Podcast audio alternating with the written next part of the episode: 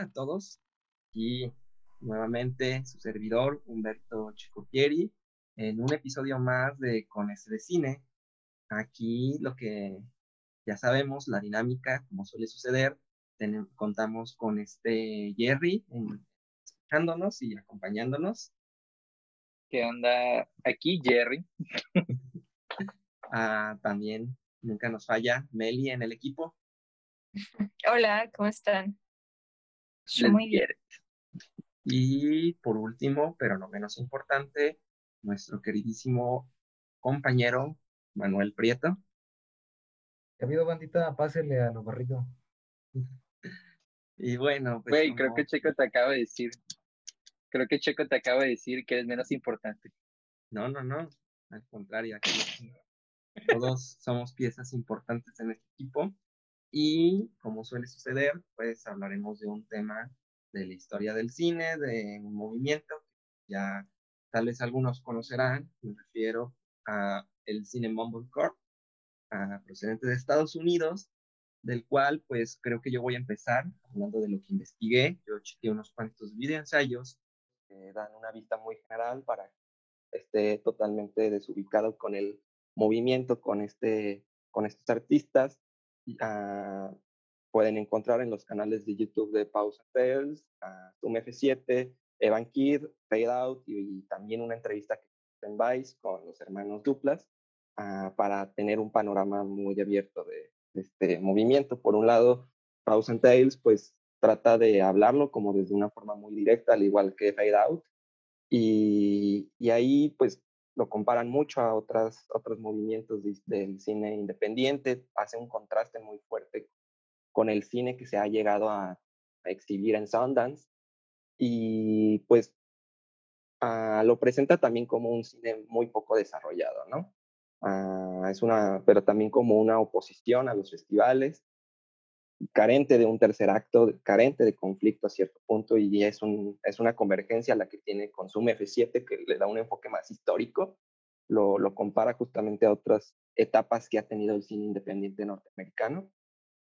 Y, bueno, también rescatan elementos técnicos como una actuación muy improvisada, ah, una cámara en mano, menos cortes, espacios más amplios y este juego de una tragicomedia sin, sin conflicto. Entonces, por otro lado, está en Fade Out, pues muy interesante lo que mencionan, porque lo, lo anclan mucho a un boyerismo muy postmoderno, este Pause and le, llama un neorealismo tal de los 2000. Entonces, pues en general creo que todos los cuestionaron y, este movimiento fue muy, muy criticado y, los mismos que están presentes, uh, videoensayistas que analicé, pues también cuestionan en varios momentos el movimiento.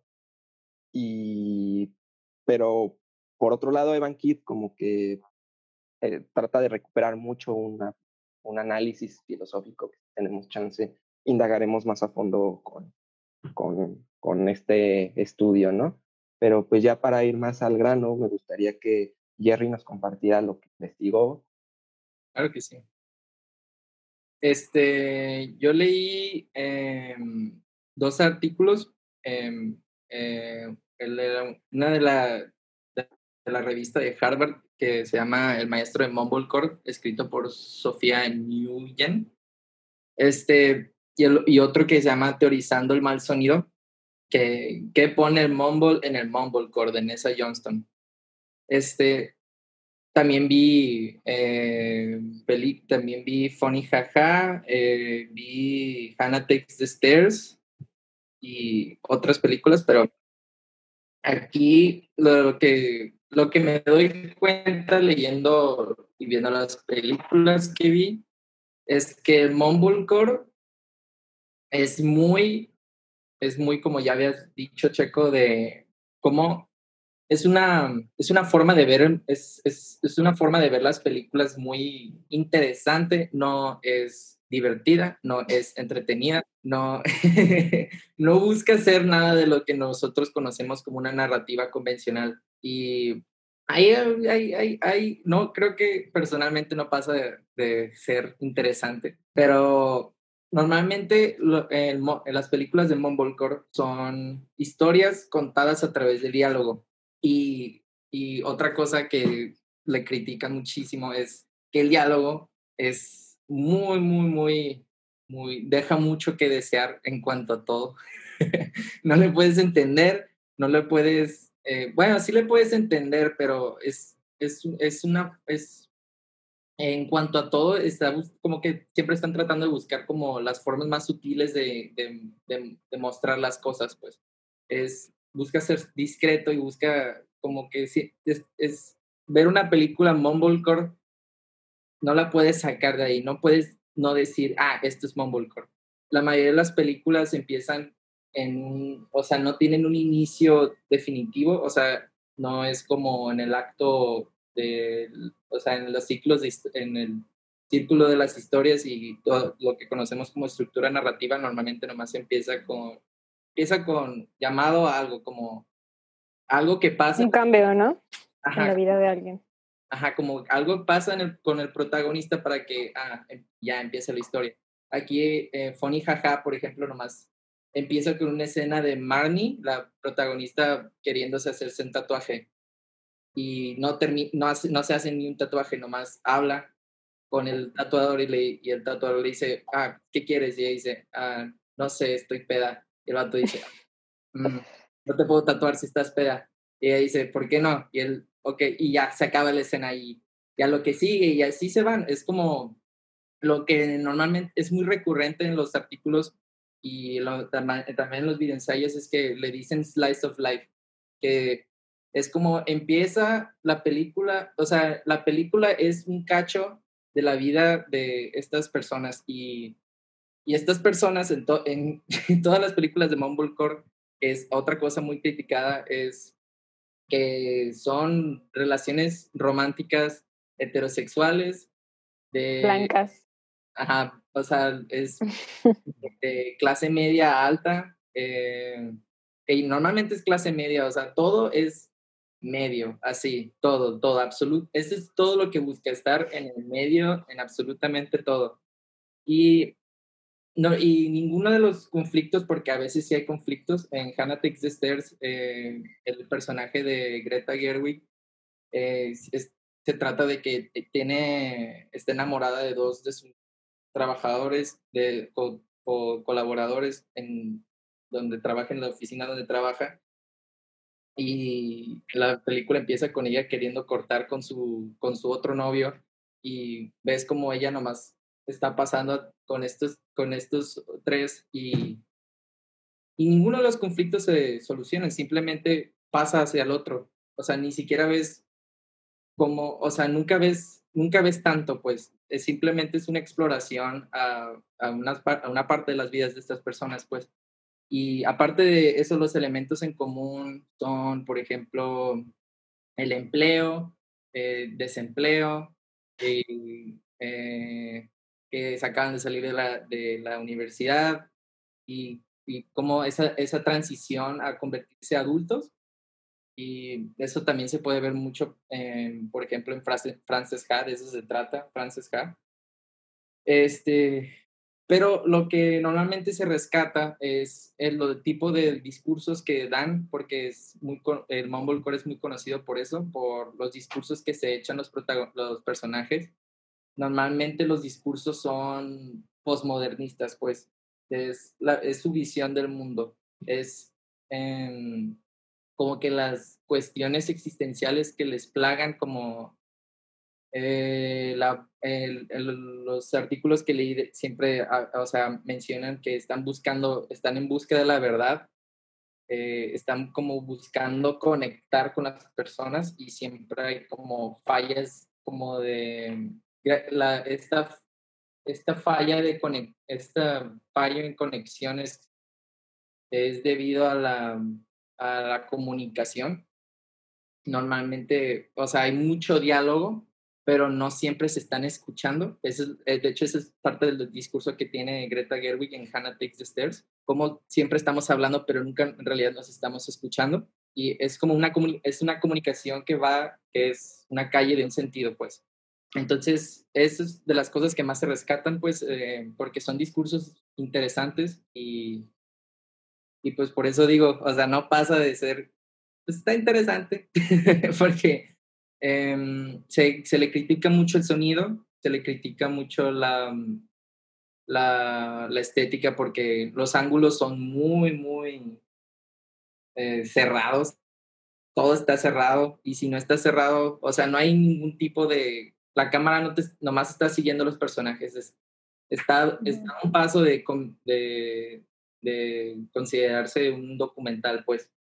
Sí. En, también en Funny Jaja me acuerdo que hay como este planos que van en el carro y que se ven como si, o sea, de que pues se ve que la persona que está grabando probablemente está en el asiento trasero y que los personajes están, o sea, una está conduciendo y la otra está sentada al otro lado pero se ve súper raro, o sea, como la elección de encuadre, ¿no? O sea, está como, de que ves como nomás la cabeza de la parte, o sea, la parte de atrás de la cabeza, está, no sé, o sea, sí hay como, o sea, entiendo que es como este de que, ah, no nos importa la composición, pero sí como que a veces me estresaba ver de qué, bro. Sí, como que uno ya está, uno ya está como que acostumbrado y es como la pregunta que yo me quedaba leyendo todo, esto, todo, todo esto, es como, hasta qué punto, porque todo esto, o sea, todo esto, su, lo principal, lo principal, su principal es que no tenían nada de presupuesto.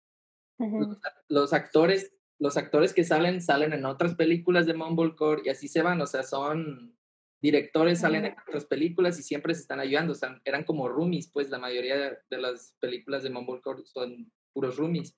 Entonces, ¿hasta qué punto es falta de presupuesto y o una elección, una elección estética. Porque, porque viendo también las películas que salieron después que se les considera mumblecore, entre comillas, eh, siguen teniendo estos, estos, estas cosas como el mumble, que es puros murmullos, que es nomás, o sea, el diálogo es muy natural y no se les entiende tanto y también los encuadres siguen siendo iguales, entonces yo por eso creo que por eso se les considera, no sé si es un subgénero, si es un movimiento cinematográfico. O sea, puede que sea nomás un estilo. Yo estaba pensando, ah, perdón, ¿quieres terminar tú? que, bueno, yo vi este, tres peliculitas, también Funny Jaja, y eh, que es de Bujolski, como dicen que se llama este, Your Sister Sister, que es de Lynn Shelton, y de Puffy Chair, que es de Jay Duplas. Y algo que estaba yo notando como en estas películas es que, o sea, esta lógica de incomodidad, como de awkwardness, que no sé cómo, qué, qué palabra utilizar específicamente en, en, español, porque solo pienso como awkward, como todo es muy incómodo, este, muy este, cringy, como hay momentos, o sea, como la comedia que tiene precisamente suele ser alrededor de estas cosas que son incómodas, pienso. Este, y nada, o sea, eso es, eso es algo que también no te supongo como, este, cosas que a lo mejor te generan incomodidad, como por ejemplo en Your Sister Sister, que ya es una película más reciente que es del 2012, entonces probablemente no entra tanto, tanto en Mumblecore, pero a la vez sí, porque, o sea, yo considero que sí, porque justo habla de también relaciones este, románticas y como nada más viendo un segmento de la vida de alguien y también no, no tiene como, mm, bueno, diferentes cosas ya tienen más nociones de diseño de arte que, por ejemplo, Funny Jaja. Eh, este, que por cierto no hemos mencionado de qué hablan estas películas, pero por ejemplo en Funny, en Funny Jaja este, tenemos a una morra que es Marnie, que simplemente existe y que está como buscando un trabajo nuevo y le gusta un vato. Y ya, pues el vato aparentemente no le, a ella no le gusta, a él no le gusta a ella, o sí, o no, o sí, y llenar ese vacío eh, pero que también la rechazan y ya, o sea, no sucede nada, no hay ningún cambio, no hay crecimiento de personaje, no hay como... Y termina... Climax. O sea, termina, como empieza Marnie, o sea, la única diferencia entre el inicio y el después de cuando se acabó la película, cuando se llega al final es que ahora tiene un trabajo que, que le gusta tantito más, entonces ya. Este, y aquí va con todo esto. Este, en, en Your Sister Sister, eh, Your Sister's Sister es de un güey que su hermano se murió hace como un año, o sea, empieza con la escena como de que están recordando el, la muerte de este güey. Eh, y una morra que aparentemente fue la novia de ese hermano, eh, le dice como, eh, vete a esta cabaña porque estás mal, güey, emocionalmente, así que vete y allá pasa el tiempo. Y entonces él se va este, y encuentra una morra eh, que es amiga, o sea, es el protagonista, que se murió su hermano, la ex de su hermano, y bueno, entonces él va a la cabaña, se encuentra una morra, que es la amiga eh, de esa ex, y el punto es que esa morra es lesbiana y de todos modos terminan como teniendo ahí un, un este, un algo eh, solamente porque la, la morra se quiere embarazar. Este, pero sí, este, la neta es que olvidé un poco a qué es. este, ah, como esa incomodidad, supongo. O sea, los chistes, este, sí, sí, sí, ya recordé, ya recordé, amigues. Este, la escena de sexo que hay precisamente con la morra, pues es muy incómoda porque, o sea, desde el principio que la empiezas a ver, tú sabes que ella es lesbiana y entonces tienes como en la mente que que probablemente las expectativas que ella tiene de sexo sean muy distintas y justamente el vato se viene antes de, que como que haya algo interesante. Y entonces, este, no sé, o sea, como que las cosas giran alrededor de esta incomodidad, de esta como realidad y creo que justo va mucho por ahí, ¿no? Como esta es la vida real, este, las cosas no son como las pintan el resto de las películas, este, pero se vuelve un poco, o sea, todavía en Your Sisters Sister, como les digo, eh, ya tienen más nociones de dirección de arte, por ejemplo, de composición, este, ya hay más cortes de cosas que probablemente si hubieran dejado habrían sido aburridas, o sea, ya hay como una más, mayor estructura, mientras que en Funny Jaja, pues hay escenas que ves y que dices como, güey, ¿por qué me estás mostrando esto? O sea, yo me acuerdo de una escena que vi a Marnie, la protagonista, agarrar un objeto, que eran unas pastillas, y dije, oh, ok, esta escena que duró no sé cuántos segundos o quizá un minuto de que ella está viendo las cosas de este personaje, eh, son porque, ah, porque encontró unas pastillas que van a ser importantes en la trama y no, nunca se vuelven a mencionar, nunca pasa nada con ellas, este, y no sé, como que suceden varias cosas así, ¿no? Y la otra película que vi eh, fue de Puffy Chair, que creo que es la que más me gustó. Les comentaba a mis amigos, a, este, mis compañeros aquí, que, no, que no es como que la haya disfrutado, pero que por lo menos ya tiene como más estructura, supongo. O sea, es justamente el mismo actor eh, de Your Sister Sister, eh, que también creo que es el director o productor, es uno de los Doppler. Este, y entonces es un, tiene una relación con una morra y este y eh, él quiere ir a comprar una silla este, que era, que le recuerda una silla que tuvo con, que, que tenían sus papás. Y entonces va a ser un road trip, un viaje como por algunas ciudades para ir a comprar la silla. Y este, le dice a la morra, o sea, tienen como una discusión y al día siguiente llega como con la, la grabadora arriba de sus, cargándola, este, haciendo una serenata este, hacia, la, hacia la novia de que, hey, te amo, ven conmigo al road trip. Y ya ella acepta y se van, este, y van justo a visitar, a comprar la silla, porque va a ser el, cumpleaños del papá del protagonista, este, y del hermano, y entonces quieren ir a darle esa sorpresa. Y pues ya por lo menos tienes un motivo por el cual te están contando la película, ¿no? Como, ah, es un road trip, el objetivo es ir y comprar la silla y este llegar como a la casa del papá, llevársela, darles el regalo, pero que también suceden este conflictos porque, o sea, por lo menos cuando llegan con el hermano, él dice como, oh, pues me gustaría ir con ustedes, pero no sé si hacerlo porque no quiero alterar como los planes que ustedes tienen de que ustedes dos, que son novios, ¿no? Que son pareja, este, y le dicen como, no, pues X, o sea, vente, este, que igual suceden cosas incómodas, que, que van a un motel y el vato no quiere pagar 10 dólares más, entonces se esconden y nomás le dicen que, o sea, le dicen a la, a la señora del motel que nada más es una persona Y entonces el vato tiene, no sé, o sea, saben cosas como les digo, que el humor es como, ah, mira, una situación incómoda, este, qué divertido. Eh, está orinando en una botella en el, en el carro, no lo sé. Este, pero bueno, eso me gustó un poco de esa película, que, que ya tienes como, ah, ok, este, ahora van a ir por la silla y la van a comprar y al mismo tiempo te están contando que el hermano eh, le gustó una morra mientras que la morra del protagonista está molesta con él porque no se compromete con ella. Y entonces, este, es como esta historia de que no, o sea, no sé si tiene tanto que ver como la silla con que la vayan a llevar al papá, como realmente con la historia de, de, de la relación entre, entre el, protagonista, el, el protagonista y su novia, porque son más como coincidentales, como dos cosas aparte, no es como un simbolismo de la relación como tal. No lo sé. Igual y sí, tal vez.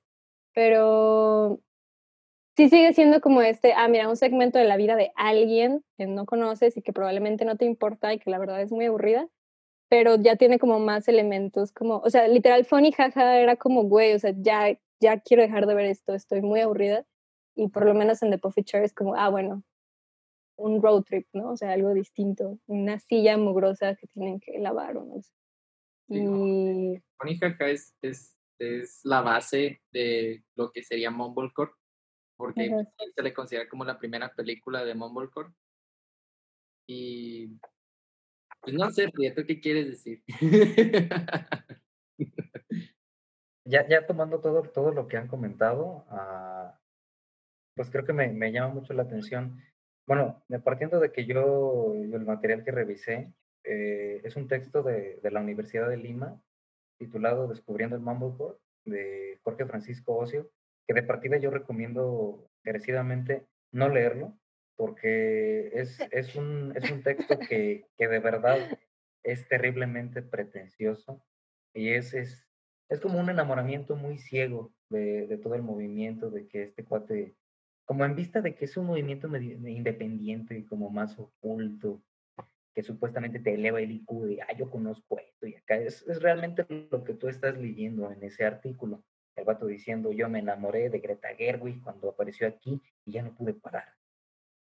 Terminé viendo todo el cine y wow, una maravilla, ¿no? Pero pues un tanto ciego el, el, el punto de vista de este cuate, sí que ese sí mejor no lo lean. Eh, el que sí recomiendo leer es Comedia, Mumblecore y Cotidianeidad de Roman Setón más objetivo, eh, no mete tanto su cuchara de sus gustos ni demás, y se me hace más también más completo. Entonces, eh, una de las cosas que rescato yo de estos eh, artículos es cómo tratan de, de definir este, este movimiento del Mumblecore, donde hablan de que sus personajes tienen personajes que son ordinarios, que se apegan a sus problemas existenciales y que son como situaciones más comunes. Pero lo que sí me gustaría anexar a, esta definición o cómo tratamos eh, este movimiento es con cosas que ya han mencionado Meli y Jerry y, Checo y el, equipo eh, sobre el, el, tipo de personas que están, que estamos, el tipo de situaciones que estamos viendo en estas, en estas películas, de que son personas blancas, que son de clase media, que pertenecen a un contexto determinado, a un contexto social determinado, y pues realmente todo lo que se está viendo aquí, ahora sí que tú dices, pues apegado a la realidad, a la realidad, pues solamente de un grupo determinado. Entonces es cuando tú te separas realmente del, te, separas completamente de lo que es la trama, porque pues, tú vives en otro país que es tercermundista y estos son, son gringos que, están, que tienen problemas de primer mundo, de, ay, ya lo comentábamos hace rato, de, ah, pues oye, qué gran problema, ¿no? De, dejo mi trabajo y pues, ahí luego a ver qué sale, ¿no? o, voy a buscar otro, ajá, tengo esos problemas. También son problemas muy, porque estos realizadores, pues muy veinteañeros, de constantemente lo que puedes ver son las situaciones amorosas, que Eh, eh, eh, es realmente todo lo que más o menos se va, se va revisando en todas estas cintas. Y una de las cosas que también me quiero rescatar es que este tipo de cine es difícil, difícil de ver, no porque tengan temas súper complejos ni demás, pero la forma en la que están hechos o cómo están narrados, cómo están construidos, realmente siento que es bastante deficiente y termina por aburrirte, o sea, no puedes aguantar más películas, yo solamente pude revisar dos, que es eh, Mutual Appreciation y Kissing on the Mouth, que de, de, estas pues me quedo con la primera, creo que es mejor. Y algo que, que ya mencionaba Meli, que, que, de repente habla de una película que dice, pues no es que la disfrute, pero pues, como que sube un poquito eh, el, poder aguantarlo. O sea, digamos que las mejores películas de este movimiento ya no te aburren tanto, pero tampoco es que digas, oh, son algo maravilloso, ¿no? Es como a lo que pueden estar apelando estas, estas películas. Y lo que siento que se quedan bastante cortos es que, aunque tú estés hablando, porque podrías pensar que es una cuestión de presupuesto, eh, que otro, es otro punto de lo, de lo que se menciona en este, en este movimiento con las películas, que pues, su, presupuesto es, es ínfimo, es, es, bastante bajo, y entonces, eh, pues ahí, ahí más o menos se trataría de solventar las carencias que tienen dichas películas, pero no. Lo que sí se antoja al ver estas producciones es una falta de creatividad, porque realmente las cuestiones que también estuvieron analizando mis compañeros es eh, que, siento que el mayor peso que hay en el discurso, que hay en el diálogo, ¿no? Como, como ya mencionaban, en Pony Jaja, con Marnie, que llega la, la escena inicial, que es ella llegando toda borracha y que se quiere tatuar y oye, ¿sí te vas a tatuar? Vamos, pues, quién sabe, estoy bien borracha, ¿no? Y, entonces, ¿por qué no? Y ya, ahí se corta. Realmente no, o sea, hasta te lo quieren como explicar y dices, pues no me lo expliques, o sea, enséñamelo, usa las imágenes, usa lo que tienes a tu alcance, desarrolla esa creatividad. ¿Y cómo lo podemos relacionar claramente de que el presupuesto no es la excusa? Regresemos a otro de los temas que, llegamos a hablar en una sesión, que era eh, precisamente el cine superochero acá en México, donde el presupuesto pues es ínfimo, ¿no? Claro, son cuates que están con sus camaritas y que no tienen mucha lana, pero pues tú estás viendo que la creatividad ahí, la neta, es muchísimo mayor y las producciones realizadas ahí también son muchísimo mejores.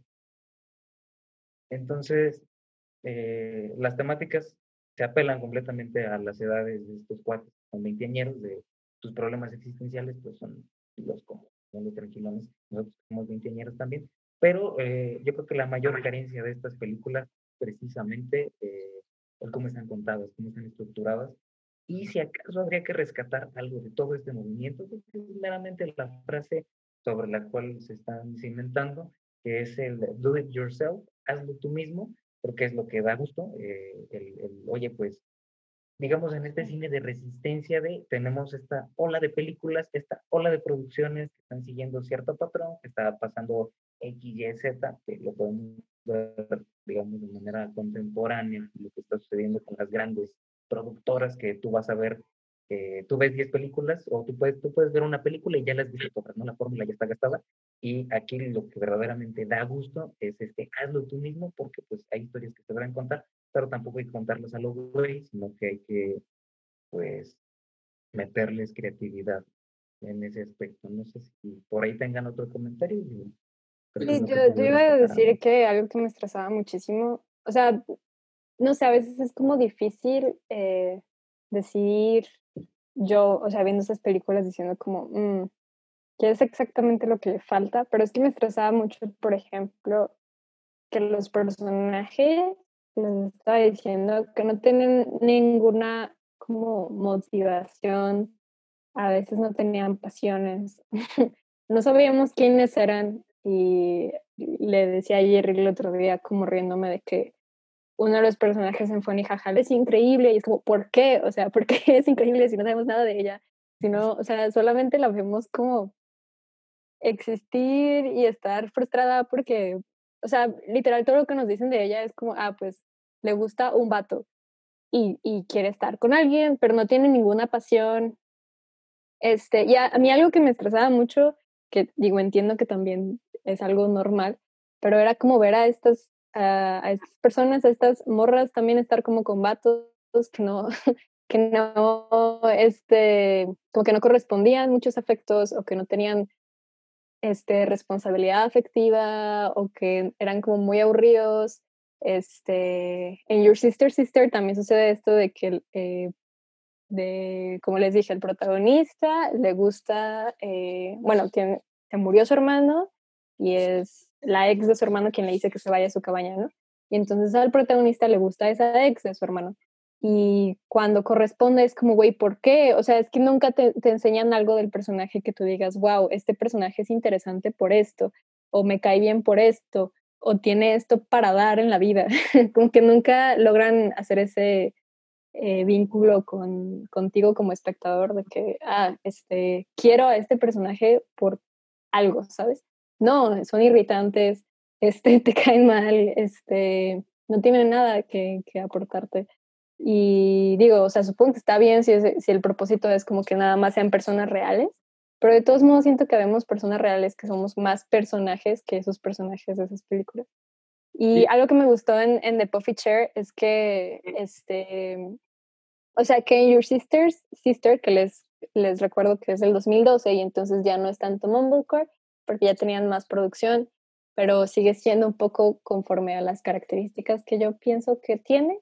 Este, de todos modos, aunque sea una situación real, incómoda, extraña, en la que un vato hetero y una morra lesbiana cogieron y, y al vato le gusta la hermana y lo que sea, de todos modos está como medio idealizada, ¿no? En The Puffy Chair tenemos este, un, pro, un problema que me parece real, que son como, o sea, que este otro también podría ser real, pero es como una pareja heterosexual que están que están juntos, que están juntes, pero que no saben por qué. O sea, que la morra quiere que el vato le dé más y el vato no quiere, ¿no? No quiere casarse, no, no, no está dispuesto a, ser romántico o no está dispuesto a darle más a ella.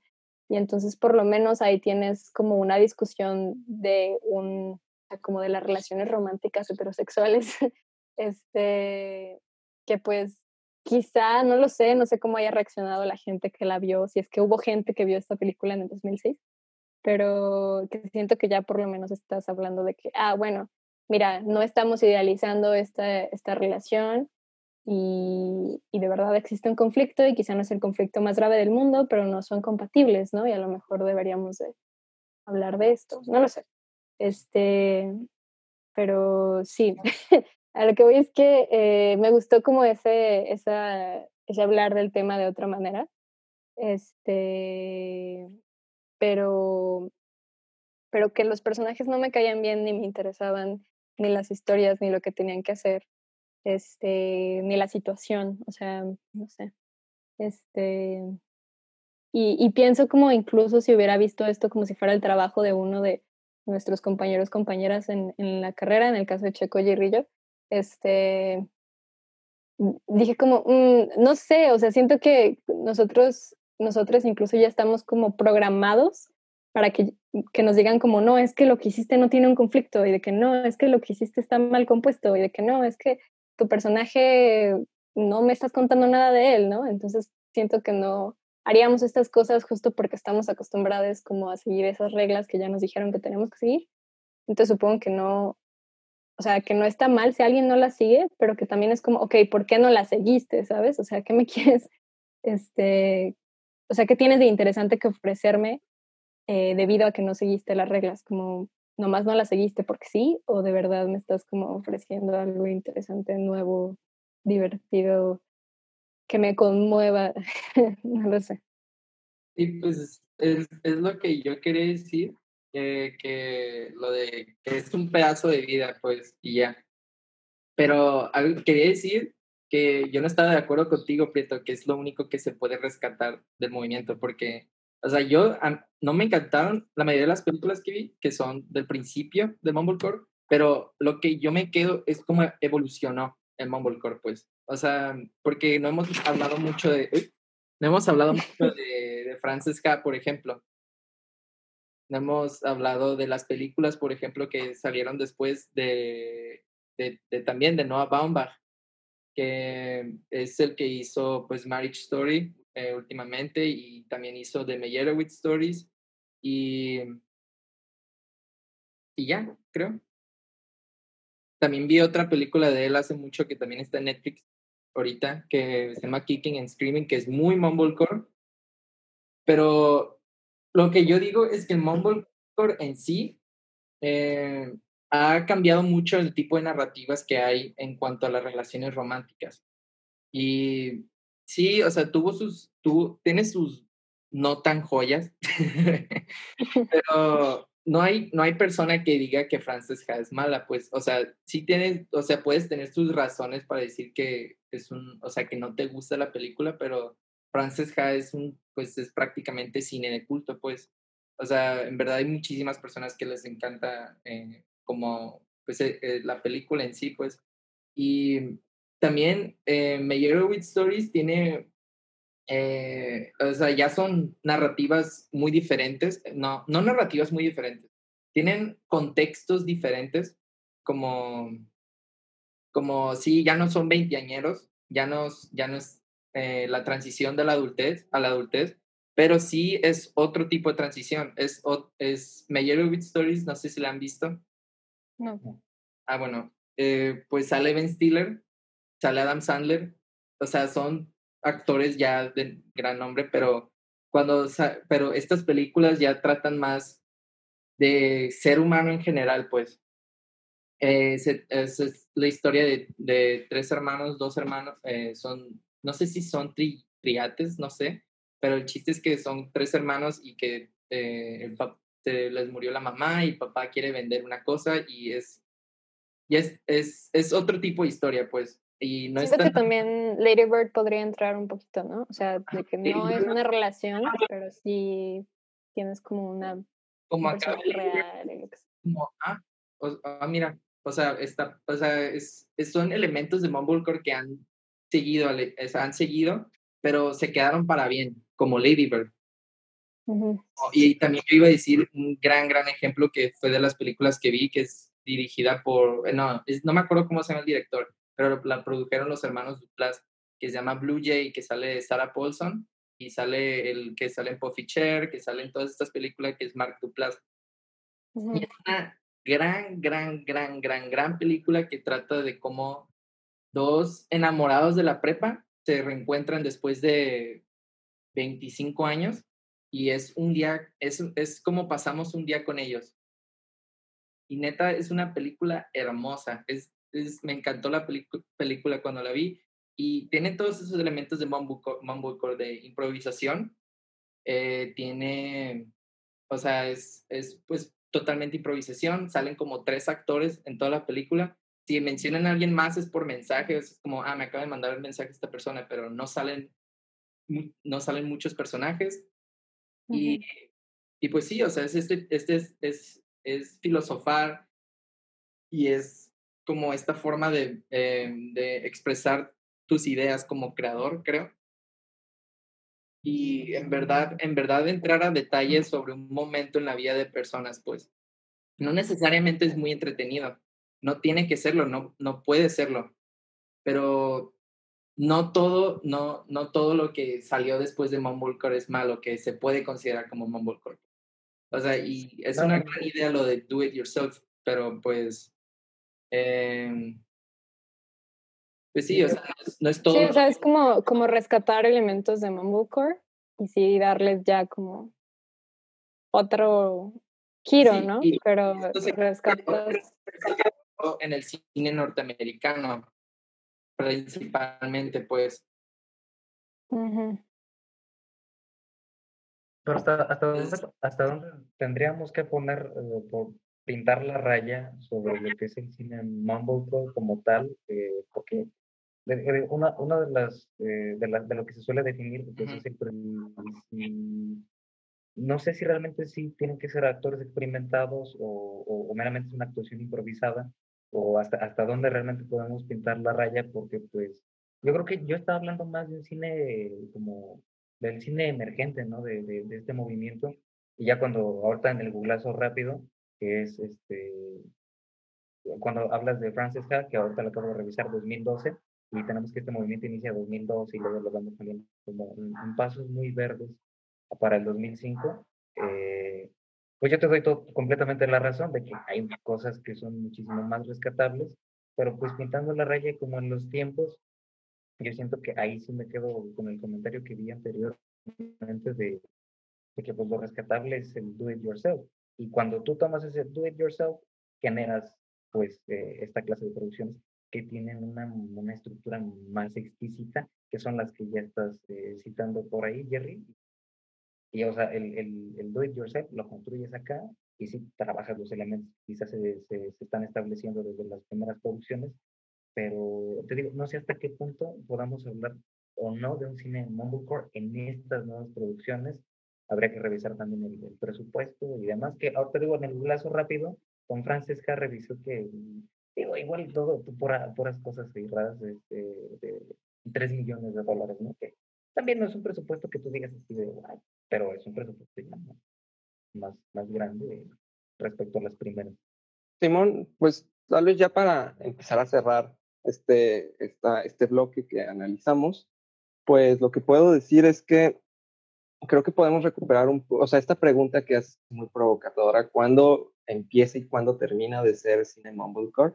Creo que uh, es algo hasta que dentro del mismo movimiento no puede quedar muy claro.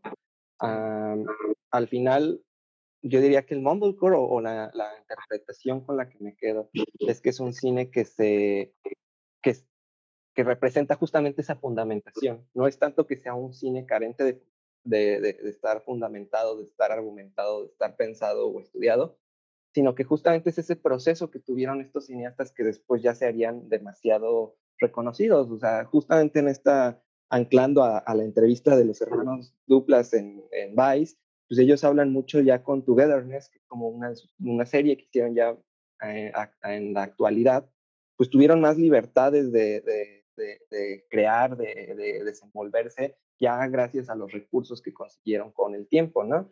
Que se vuelve algo raro porque generalmente uno piensa que el cine de grandes productoras y de grandes industrias, pues es un cine muy encorsetado, ¿no?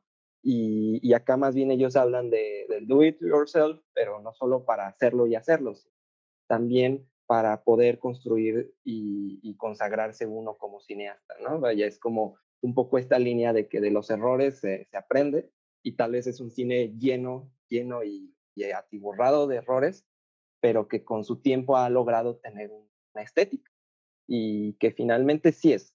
Hay un discurso de clases y, de, y, y de, y racial que finalmente uh, le da ventana a estas personas que de alguna forma son privilegiadas, pero vaya, el cine siempre ha sido un, un, un formato de, muchas, de muchos privilegios y y pues han habido momentos como el neorrealismo italiano, donde se trató de democratizar esta línea.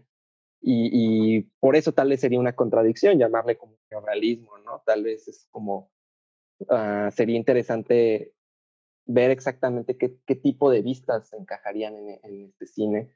Pero finalmente este espacio es para compartir estas películas, eh, eh, explorarlas y quien nos esté escuchando, justamente, pues ver si se motiva a aprender de estas películas junto con nosotros. No sé si alguien más quiera decir algo para ir cerrando, pues. Yo nomás quería decir que en el, en el Drive eh, voy a poner la lista de las películas que mencionamos y, y pues quien quiera buscarlas después, que las puede checar ahí. Y, sí, ahí Checo ha estado subiendo los materiales. Creo. Tanto hay lista para quien quiera buscar por su lado, pero ya hay contenidos directamente. Yo nomás quería agregar que nos faltó burlarnos de que eran muy blancas las películas.